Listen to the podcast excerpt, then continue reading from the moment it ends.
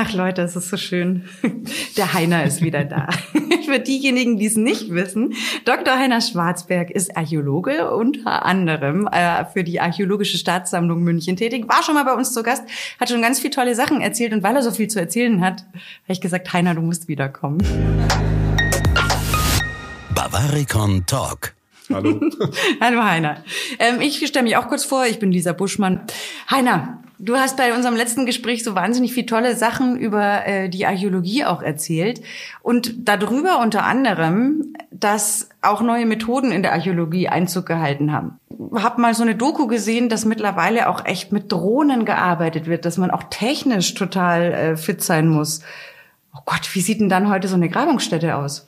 Also letztendlich hat sich in der äh, in den letzten Jahrzehnten äh, auch der Charakter von Ausgrabungen komplett verändert. Wir haben äh, vor 25 Jahren, 20, 25 Jahren letztendlich händisch dokumentiert. Da gab es dann noch so ganz verrückte Geräte, Feldpantographen, die so mit Umlenkrollen äh, funktioniert haben, um oh Gott, nochmal, maßstäblich. Beschreibt das Gerät äh, nochmal, wie das sieht es aus? Das ist letztendlich ein, eine äh, verschiedene Rollen gewesen und man hat dann mit einem Metallstift äh, den Umriss äh, von besonderen Funden auf der Grabung nachgezeichnet. Und das wurde dann maßstäblich übertragen auf ein Blatt Papier, was meistens nicht funktioniert hat. Ich wollte gerade sagen, wie hoch war die Fehlerquelle? Ähm, äh, man musste es immer nachzeichnen. Das waren eigentlich immer Eier, die dann auf den, auf den, auf den Blättern zu sehen waren. Aber das war damals schon so High-End. Und dann hat ähm, in den späten 90er und frühen 2000ern letztendlich die Doku digitale Dokumentation Einzug gehalten. Also angefangen mit digitaler Fotografie, dann auch digitale Vermessung mit äh, sogenannten Totalstationen, also mit Baulasern und dann natürlich auch in den letzten Jahren äh, mit Drohnen und so weiter die Luftbildarchäologie ganz neue Impulse bekommen. Früher war es so, dass man da eben dann mit dem Flugzeug drüber geflogen ist. Das war wahnsinnig aufwendig. Heute hat man dann jemanden, der sowas fernbedient, neben der Grabung steht und das kann man teilweise sogar selbst machen. Ja, äh, es ist dann immer die Frage, wo man das macht. Wir hatten mal ein Grabungsprojekt in der Nähe von Manching, da ist ein großer Flughafen, da musste man sich dann immer beim Tower anmelden. Ach, äh, nee. wenn dann, wenn dann die großen Drohnen starteten.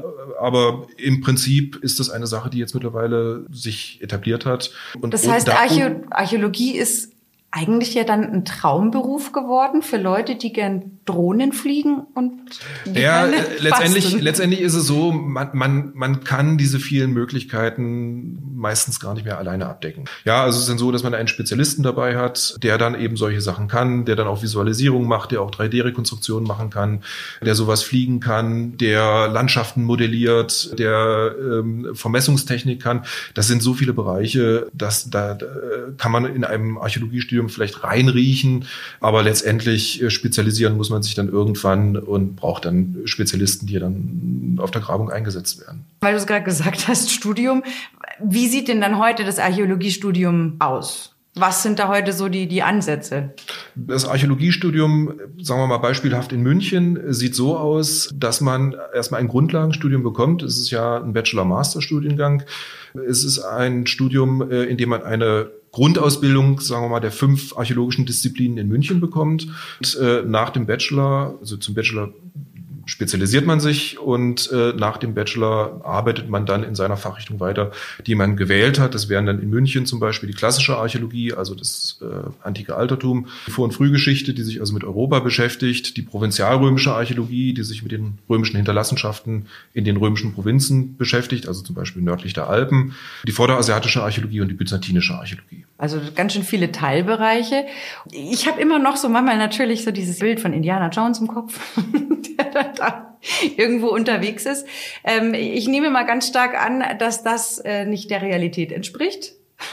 Nein, nur, nur bedingt. Also ich krieche, ich krieche selten durch dunkle Höhlen und ich habe auch keine Peitsche im Büro an der Wand Hast hängen. du Angst vor Schlangen? Nein, ich habe keine Angst vor Schlangen. äh, ähm, ja, das sind natürlich Geschichten, die aber auch gut sind, ja, weil äh, das sind Geschichten, äh, die das plastisch vermitteln. Tomb Raider schaue ich mir auch gerne mal an, äh, lache da, lache da herzlich drüber. Aber ähm, das sind Bilder, das sind Geschichten, die natürlich Archäologie auch spannend machen, ja. Und solche Bilder sind wichtig. Jeder kennt Tutanchamun, ja. Das ist etwas, was man mit Archäologie in Verbindung bringt. Wenn jemand hört archäologische Staatssammlung, dann ist das erste, was ich zu hören bekomme, ach, das sind ja die mit der Moorleiche. Ja, oder ach, das sind die mit dem Mammut. Das sind eben auch Bilder, die sich in den Köpfen festgesetzt haben, ja, und auch einige von diesen emblematischen Funden, die werden jetzt eben wieder gezeigt, auch in der neuen Dauerausstellung, die 2024 wir dann wieder eröffnen können, endlich nach der Sanierung des Gebäudes. Und da freuen wir uns sehr schon sehr schön. drauf.